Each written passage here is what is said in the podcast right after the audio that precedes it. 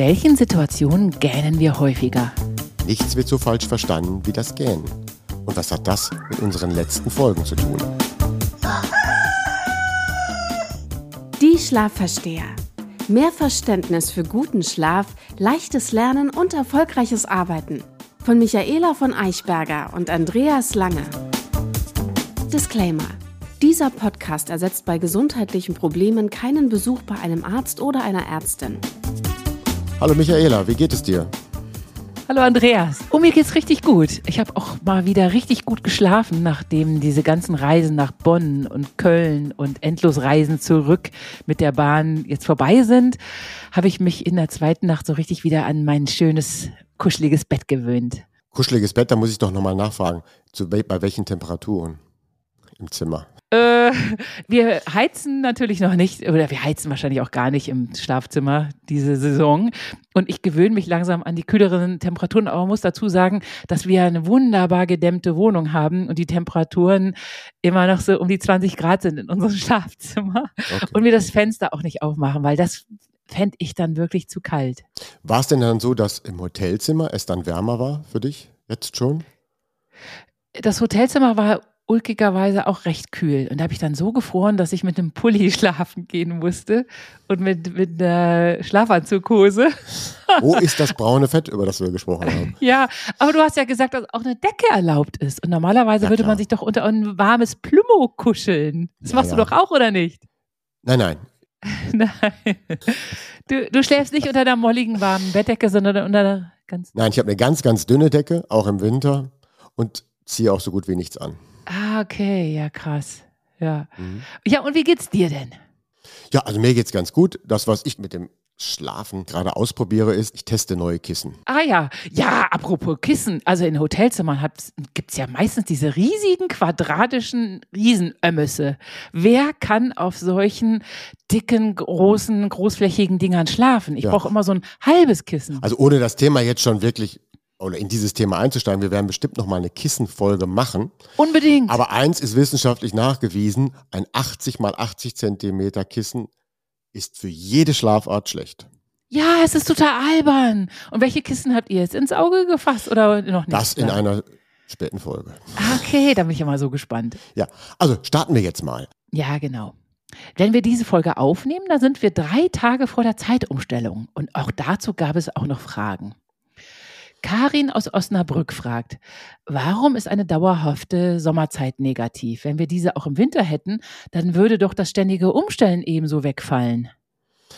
Ja, wir hatten dieses Thema, also die generelle Zeitumstellung und was daran negativ ist, ja bereits ausführlich in der Folge zur Sommerzeit besprochen, also irgendwann mal im Frühling. Trotzdem wiederhole ich mal noch hier eine Antwort in Kürze, ohne auf alles Bezug zu nehmen. Ja, wir würden immer einen gleichen Rhythmus beibehalten. Daran würden wir uns auch gewöhnen und das wäre durchaus positiv. Also wir müssen uns da nicht mehr umstellen.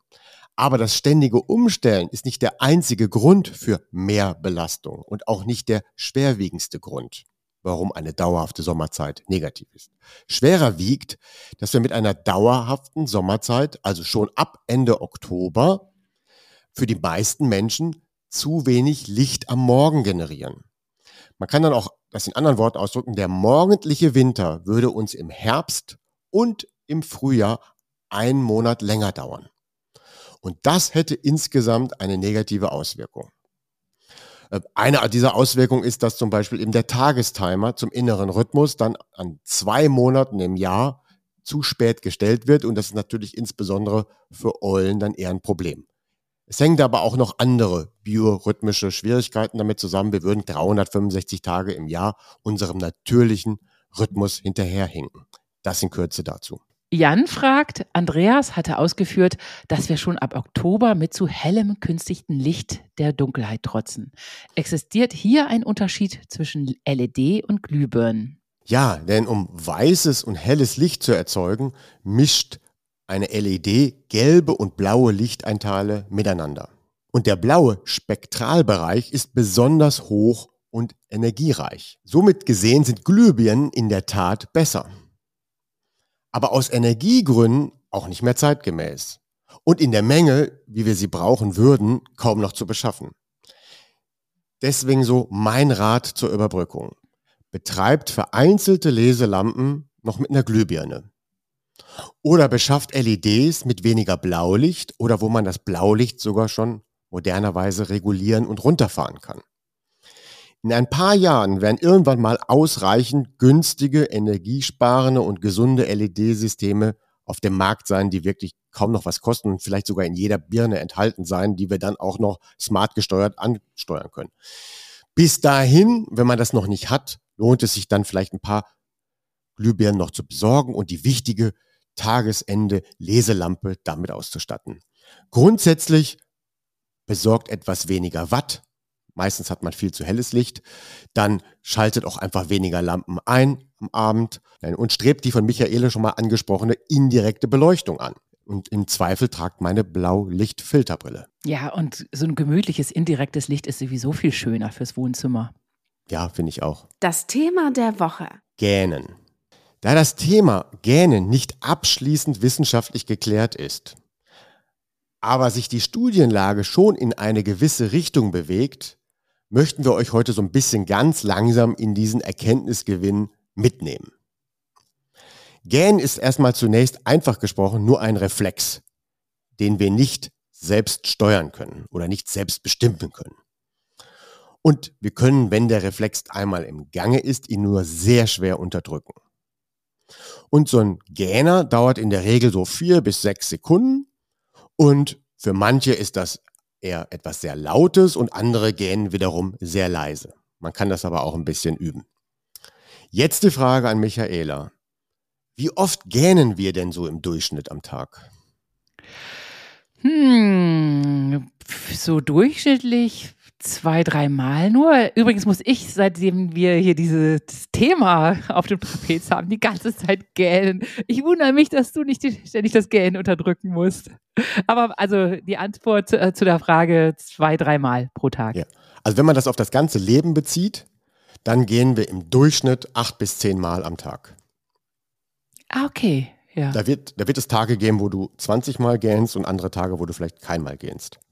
Mythos der Woche. Wir halten uns ja aus Höflichkeit die Hand vor dem Mund beim Gähnen. Ist das aus Höflichkeit? Ja, garantiert, weil ich kenne wahnsinnig unhöfliche Menschen, die das Maul total aufreißen und, und dich einfach vollgähnen. Und am schlimmsten finde ich auch diese Leute, die laut gähnen. Ich finde es besonders dramatisch beim Autofahren. Da, äh, da habe ich schon fast mal das Steuer rumgerissen, nur weil irgendein Mitfahrer ganz laut gegähnt hat, urplötzlich aus dem Ja. Nichts. Also es ist heute tatsächlich aus Höflichkeit oder Mhm. der Form halber. Aber Ja. das ist nicht der Ursprung. Nein? Nein. Im Mittelalter dachte man, dass wenn man laut gähnt und der Mund sehr weit auf ist, dass in diesem Moment Dämonen eindringen können. Ach du Schreck. Davor wollte man sich dann schützen. Wie cool. Ja, klasse. Und da fing das an, die Hand vor den Mund zu nehmen. Genau. Ja, cool. Damit ist der Mythos eigentlich widerlegt. Es hat nichts im Ursprung mit Höflichkeit zu tun. Ah, okay, sondern die Angst. Das beschäftigt alle. Die Ansteckung. Gähnen ist ja ansteckend und das wirkt ja schwerer oder es ist ansteckender, je näher und bekannter uns die Menschen sind, die da gerade gähnen. Und das nennt man dann halt der soziale Faktor beim Gähnen. So in der Reihenfolge, also wenn der Partner gähnt, wenn Eltern gähnen, wenn Kinder gähnen, die eigenen Kinder, dann ist das für uns sehr ansteckend. Und bei Verwandte und Freunde noch ebenso und es wird immer seltener, wenn es sich um fremde Menschen handelt. Der zweite Faktor ist aber die Empathiefähigkeit. Je höher ein Mensch zu Empathie in der Lage ist, umso breiter lässt er sich dann auch anstecken vom Gähnen. Das heißt, dann wirkt das nicht nur bei Partner, Eltern, Kinder, Verwandte und Freunde und Fremde, sondern fast bei allen Menschen. Ja, ja, also- genau, da wollte ich nämlich dir nämlich reingrätschen. Egal wer gähnt, auch Menschen, die ich überhaupt äh, Ja. nie gesehen habe, ich muss mitgähnen. Beides spielt zusammen, der soziale Faktor und die Empathiefähigkeit. Deswegen ist, wenn ich hoch empathisch bin und es sind die eigenen Kinder, dann kann ich mich nicht mehr schützen. Oder die Ja. eigenen Eltern. So, und bei manchen wirkt eher das Soziale stark und bei manchen die Empathiefähigkeit und bei manchen halt eben beides. Und bei manchen weniger das Soziale, eben nur die Empathiefähigkeit. Mhm.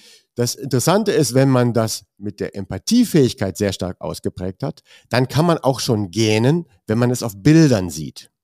Ja, wenn man nur das Wort gähnen liest. Genau.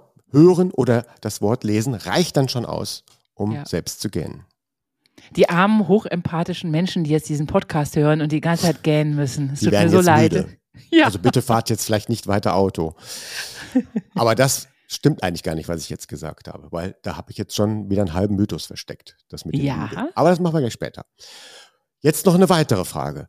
Beim, bei Fremden gähnen wir häufiger, wenn diese was sind. Also wir gähnen noch häufiger bei fremden Menschen, wenn wir empathisch sind, wenn die aber eine bestimmte Eigenschaft erfüllen. Was müssen die sein? Wenn sie attraktiv sind? Richtig. Echt? Krass. Ja, also wir gehen bei fremden Menschen hauptsächlich, wenn sie attraktiv sind oder häufiger, wenn sie attraktiv sind. Ah, okay. Ja. Und dann gibt es noch eine interessante Information zu diesem Anstecken, dass auch Hunde sich anstecken lassen, wenn sie ein sehr gutes Verhältnis zu ihrem Herrchen haben oder Frauchen. Oh, das versuche ich demnächst mal bei unserem Gasthund. Ja.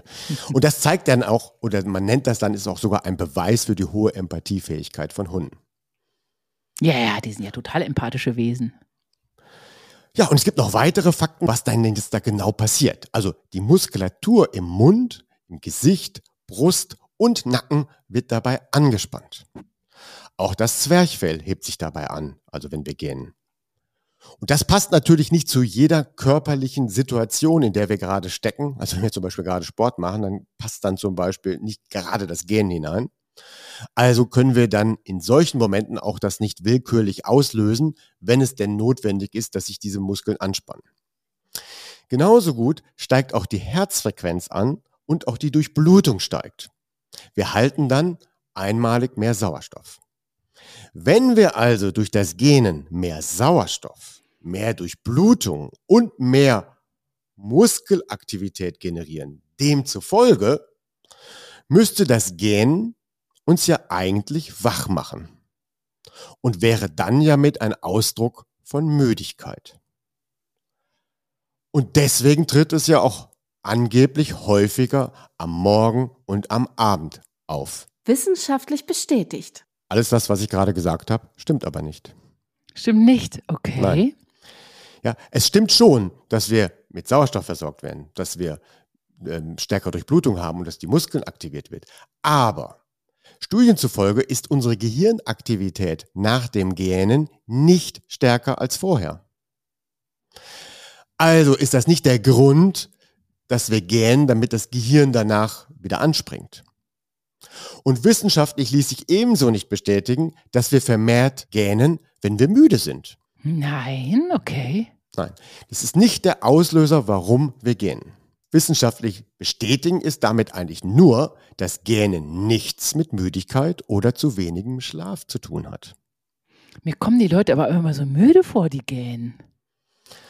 Das ist vielleicht nur eine Ansichtssache. Wenn wir so wollen, war das eigentlich ein Mythos. Wer gähnt, der muss wohl müde sein. Ja, okay. Ja. Gut, dann wollen wir uns mal so langsam dem wahren Grund nähern. Ob ihr es glaubt oder nicht. Ich beginne wieder mit einer Frage. In welchen Situationen gähnen wir vermehrt? Ich hatte ja schon aufgeführt, wir gähnen vermehrt tatsächlich morgens und wir gähnen auch vermehrt abends. Obwohl dies nichts mit Müdigkeit zu tun hat. Und ich erkläre das auch später. Jetzt suchen wir nochmal gemeinsam weitere Situationen, wann wir häufig gähnen. Wüsstest du da welche? Ja, vielleicht, wenn wir zu lange in stickigen Räumen herumgesessen haben. Da kommt bei mir ganz oft Gähnen. Ja, also bei Sauerstoffmangel. Hm. Klingt logisch, denn beim Gähnen folgt eine tiefe Atmung. Aber auch hier sprechen die Studien eine andere Sprache. Die Sauerstoffversorgung hat keinerlei Einfluss auf das Gähnen als Auslöser. Äh, also, das heißt, wenn ich gegähnt habe, ist die Sauerstoffversorgung gar nicht besser geworden? Doch, die ist dann besser, aber es ist nicht der Auslöser. Es ist nicht der Auslöser. Nein. Okay, was könnte der Auslöser sein? Dunkelheit? Also es gibt weitere Situationen, ich liste sie mal dann auf. Also zum Beispiel, wenn wir Hunger haben. Wenn wir Hunger haben? Ja, also wenn wir Hunger haben, lösen wir häufiger das Gehen aus. Die alte These oder die herkömmliche These war, aha, äh, es gibt angeblich eine Mangelversorgungslage, das führt zu Müdigkeit und deswegen würden wir gehen. Wir wissen aber schon auch aus dem Podcast, dass gerade wenn wir keine Nahrung zugeführt haben, unser Gehirn top fit ist, weil es ja Nahrung suchen muss. Und erst wenn wir gegessen haben, fährt unser Gehirn runter. Also, Hunger tritt zwar häufig auf und ich erkläre auch später warum, aber es ist nicht der Auslöser. Ja. Dann gibt es eine Situation, wann das wir häufig gähnen, ist zum Beispiel unter Stress. Unter Stress? Ja, viele Menschen gehen häufig unter Stress. Okay. Gähnen ist ja eine Form der Anspannung und Stress ist auch eine Anspannung. Und da hatte man gedacht, ja, das liegt irgendwie zusammen. Aber die These ließ sich auch nicht halten. Ja, das glaube ich. Dann gähnen viele Menschen bei höherer Konzentration. Da dachte man, ja, weil das Gähnen ja alles aktiviert. Ja, dann fördert das das. Aber das habe ich ja vorhin schon widerlegt. Das Gehirn hat dann keine höhere Aktivität. Also es ist auch nicht der Grund, dass wenn ich mich stark konzentriere, dass ich deswegen gähnen Ja. muss. Und da gibt es noch eine Situation, die sehr bekannt ist und dann eben auch unrühmlich scheint und auch zu den Mythen gehört, wenn uns Langeweile beschert. Langeweile. Das ist aber auch ein Mythos. Ja, das ist natürlich ein Mhm. Mythos. Also bei Langeweile gähnen viele Menschen. Aber die Langeweile selbst ist nicht der Auslöser. Okay. Ja, und jetzt kann man drüber nachdenken, ja, warum gähnen denn so viele Menschen bei Langeweile? Ja, vielleicht um uns dann zu aktivieren, wäre jetzt der logische Schluss, weil es strengt ja die Muskeln an, es versorgt uns mit Sauerstoff, also soll uns aktivieren. Aber da haben ja die Studien gezeigt, nein, es aktiviert eben das Gehirn nicht zu mehr Leistung. Ja. Also ist Langeweile so vom ersten Hinschauen auch kein Grund. Ist das wirklich euer Ernst? Es existiert also ein Auslöser, der alle diese Zeitpunkte, die wir schon aufgelistet haben, tatsächlich begründen kann und das Gen dann in seiner Ursache erklären kann. Da bin ich jetzt mal gespannt. Also, das Gehirn muss gekühlt werden. Aha, okay. Ja, das Gähnen dient der Thermoregulation. Und das war eben auch der Einsprecher zu unserer Folge. Das ist ja ein Thema, was wir in der letzten und vorletzten Folge gesprochen haben. Die Herbstadaption. Da üben wir ja auch die Thermoregulation. Und jetzt taucht das Wort eben schon wieder auf. Und das war eben diese Brücke. Hm. Also der Vorgang des Gähns führt dem Gehirn über kühleres Blut durch die erhöhte Herzfrequenz und über Zugluft durch das tiefe Atmen im Inneren des Schädels dem Gehirn Kühlung zu. Aha, ja, weil ähm, nur geringfügig erhitztes Gehirn wäre schon schädlich. Genau. Jetzt die Frage, wie stark können wir das erhitzen über eigenes Denken? Aber die These ist eben, das Gähnen dient als Schutz für Überhitzung des Gehirns. Da lagst du jetzt schon ganz gut. Einmal für Sie zusammengefasst. Gehen wir jetzt nochmal die häufigsten Zeitpunkte durch und überprüfen die Kühlungsthese. Abends. Warum gehen wir abends? Mit dem Wissen, was du jetzt hast. Ja, äh, ein bisschen komisch, weil abends, da fühlen wir uns wohl, sind relaxed. Und dann denken wir schon an unser Bett und gähnen womöglich. Und Ja, dann muss unser mit, Gehirn. Aber es hat nichts mit Müdigkeit zu tun. Ist ja schon unser, unser Gehirn äh, signalisiert den Gähnreiz, damit es heruntergekühlt wird. Ausgerechnet in so einer Situation. Komisch. Ist nicht komisch, auch in den letzten zwei Folgen besprochen. Zum Schlafen sollte das Gehirn oder der Kopf ein Grad kühler sein. Ach ja, stimmt. Also fängt das Gehirn an, oder der, der Mensch oder das Wesen schon mal, ich kühle schon mal meinen Kopf. Ich will ja gleich zu Bett. Ach, wie toll. Das ist aber eine praktische Funktion. Ja, sollte man dann auch gar nicht unterdrücken. Nee. So, morgens, nach dem Schlafen, gehen wir auch häufig. Warum? Da ist uns wahrscheinlich dann doch irgendwie zu warm geworden im Laufe der Nacht, zu mollig. Ja. Das ist richtig. Die Träume können dazu geführt haben, das zu warme Zimmer, was sich vielleicht in der Nacht aufgeheizt hat über die Dauer, das zu warme Kopfkissen oder dann auch nach dem Aufstehen ein zu warmes Duschen. Das heißt, insgesamt ist dann der Kopf zu heiß und da muss er runterregulieren. So, ja, super. Aber es hat praktisch. nichts mit zu wenig Schlaf zu tun. Ja, ja, ja. Verstehe. Hunger. Hunger, ja, bei Hunger, komisch. Hunger ist wahrscheinlich so ein äh, Frustrationszustand im Gehirn, dass sich das dadurch aufheizt und man gähnt, damit es kühler wird. Ja, ist kein Frustrationszustand, der kann es tatsächlich sein, aber dann haben wir ein Problem, wenn wir ja gelernt haben, äh, mit Hunger korrekt umzugehen, wird er ja gar nicht so doll. Ja. Aber es ist ja halt so, wenn wir keine Nahrungszufuhr hatten über ein paar Stunden, dann fährt das Gehirn ja erst richtig auf Volllast weil es dann ja eigentlich im Ursprung auf der Suche ist. Und in ja. dem Moment sollten wir dann ja auch denken und tolle Dinge tun, weil das Gehirn tatsächlich besser nutzbar ist. Es ist weniger nutzbar, wenn wir frisch gegessen haben. Ja. Das hat mir ja schon so oft auf, ausgeführt. Und mhm. deswegen ist das Gehirn unter Hunger auf Volllast. Ach, das ist ja ein Ding. Ja, und dann cool. braucht es bei manchen Menschen Kühlung, mhm. weil es so schwer für sie ist. Stress das Gleiche. Bei Stress bin ich eben auch unter Volllast. Und Hunger ist ja für manche Menschen Stress. Ja, also deswegen erschließt sich das direkt. Und eben auch bei hoher Konzentration. Dann sind wir ja auch auf Volllast. Und deswegen muss das Gehirn bei hoher Konzentration ab und zu mal kühlen, wenn wir zu stark nachdenken. Ja, und jetzt das, was wir vorhin schon angesprochen hatten, die Langeweile. Ja, warum denn dann? Die Langeweile, das ist gut. Warum geht man, wenn, man, wenn einem langweilig ist? Warum muss denn während einer Langeweile das Gehirn runtergekühlt werden? Komisch, das begreife ich nicht so ganz. Also Langeweile zu generieren und Langeweile auszuhalten und in ihr zu sein, ist eine Höchstleistung fürs Gehirn. Ja? Ja. Die meisten Menschen können es ja gar nicht mehr. Sie lenken sich ja sofort ab. Und es ist ja auch nachgewiesen, wenn wir durch eine Phase der Langeweile gehen durften und konnten, dass wir danach extrem kreativ sind oder während der Langeweilephase schon anfangen, sehr kreativ zu sein. Langeweile generiert irgendwann Höchstleistung. Es ist nur so, dass wir dann nicht mehr komplett bewusst dabei sind, aber das Gehirn arbeitet. Mhm, verstehe. Ja, also selbst wenn ich überhaupt nichts zur Hand habe, kein Handy, kein nichts, ich langweile mich ganz selten, weil dann so ganz viele innere Welten losgehen und ich mir alles mit Technologie vorstelle, Pläne schmiede und und und. Und vielleicht gähne ich dann deswegen auch nicht so weit. Man könnte das auch mit Meditation vergleichen. Auch ah, dort ja.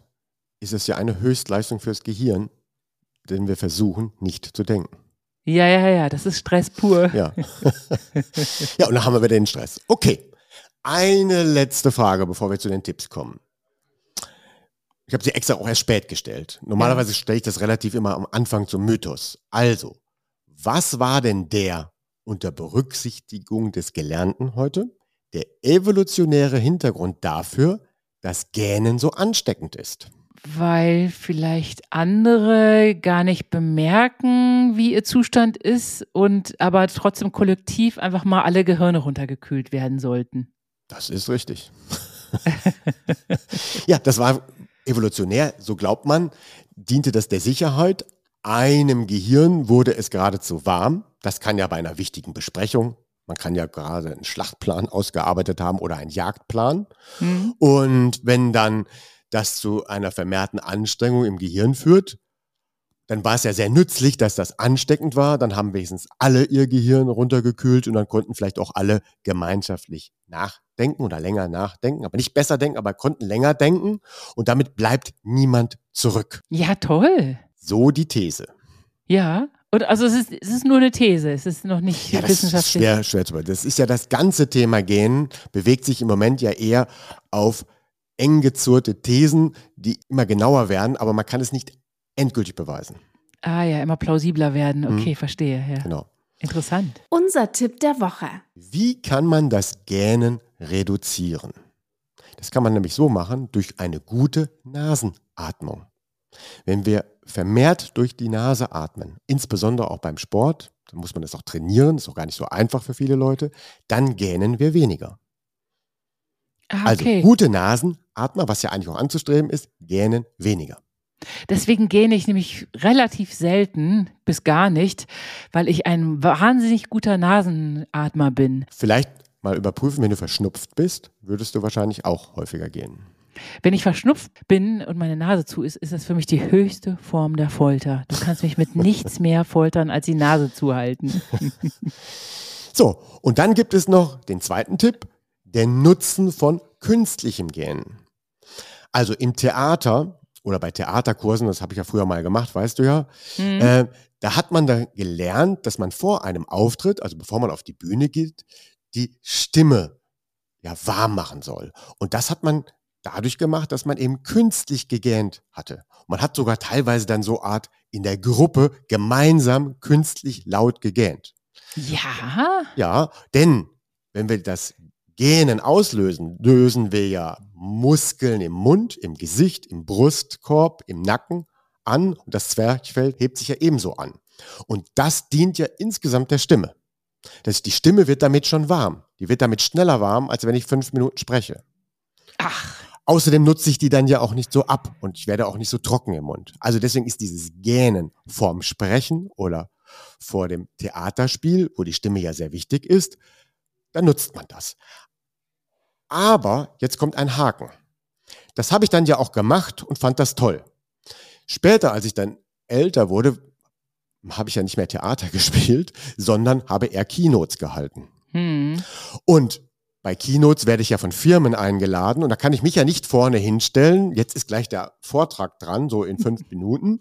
Und dann sitze ich da ja schon häufig irgendwo so im Auditorium. Da kann ich dann ja nicht laut rumgehen, um meine Stimme zu ölen. Nee, das geht gar nicht. Also das nicht. sieht dann ja angeblich aus, als wäre ich müde, was es nicht ist. Und es sieht nach Langeweile aus, was es auch nicht ist. Ja, deswegen braucht man dann einen weiteren Trick. Mein Trick war es dann, immer kurz vorher, also so zehn Minuten vorher, auf die Toilette zu gehen und dort leise zu gehen. Ja, verstehe, ja, ja. Erstens ist das sowieso nicht schlecht, vor dem Vortrag nochmal auf die Toilette zu gehen. Und zweitens kann man dort leise gähnen. Und dieses leise Gähnen, das kann man tatsächlich üben. Du hattest ja vorhin schon mal angesprochen, wenn jemand so laut gähnt, das ist dann auch schon in unserer heutigen Zivilisation sehr innervierend. Ja, ja, das, ja. das wirkt halt komisch und deswegen kann man das leise gähnen üben. Weil wenn man das laute Gähnen immer zulässt, kann man ja in der Familie, dann kann man es dann später auch nicht unterdrücken oder es kommt aus Versehen heraus. Deswegen das leise Gähnen üben, dann ja. kann man es auf der Toilette einsetzen und für einen Vortrag super einsetzen. Oder wenn ihr etwas anderes Wichtiges machen müsst, wo man eine gute geölte Stimme braucht. Ah ja, lustig. So, das waren die Tipps der Woche. Super, ja, klasse. ja, da haben wir heute eigentlich eine ganz interessante Folge gehabt, weil sie gar nicht direkt mit dem Schlafen zu tun hat, nur indirekt. Sie bescherte uns ja viele Schlafmythen. Ja, genau, genau. Und trotzdem eben super lehrreich. Ja, ja, klasse. Ja, dann viel Erfolg beim Umsetzen. Du kannst es ja beim nächsten Mal oder vor der nächsten Aufnahme mal üben, dass du vorher gähnst. Ja, ich habe ja ganz viel gegähnt. Vielleicht klingt deswegen meine äh, Stimme heute besonders gut. Ich werde genau hinhören. in diesem Sinne wünsche ich dir ein schönes Gähnen in dieser Woche und bis nächste Woche. Ja, das wünsche ich dir auch. Tschüss, bis nächste Woche. Tschüss. Eine Produktion der VAL. Tonschnitt und unsere unermüdliche Gastgeberin Michaela von Eichberger. Redaktion und unser unnachgiebiger Experte Andreas Lange. Die Schlafversteher. Jede Woche neu und überall da, wo es Podcasts gibt.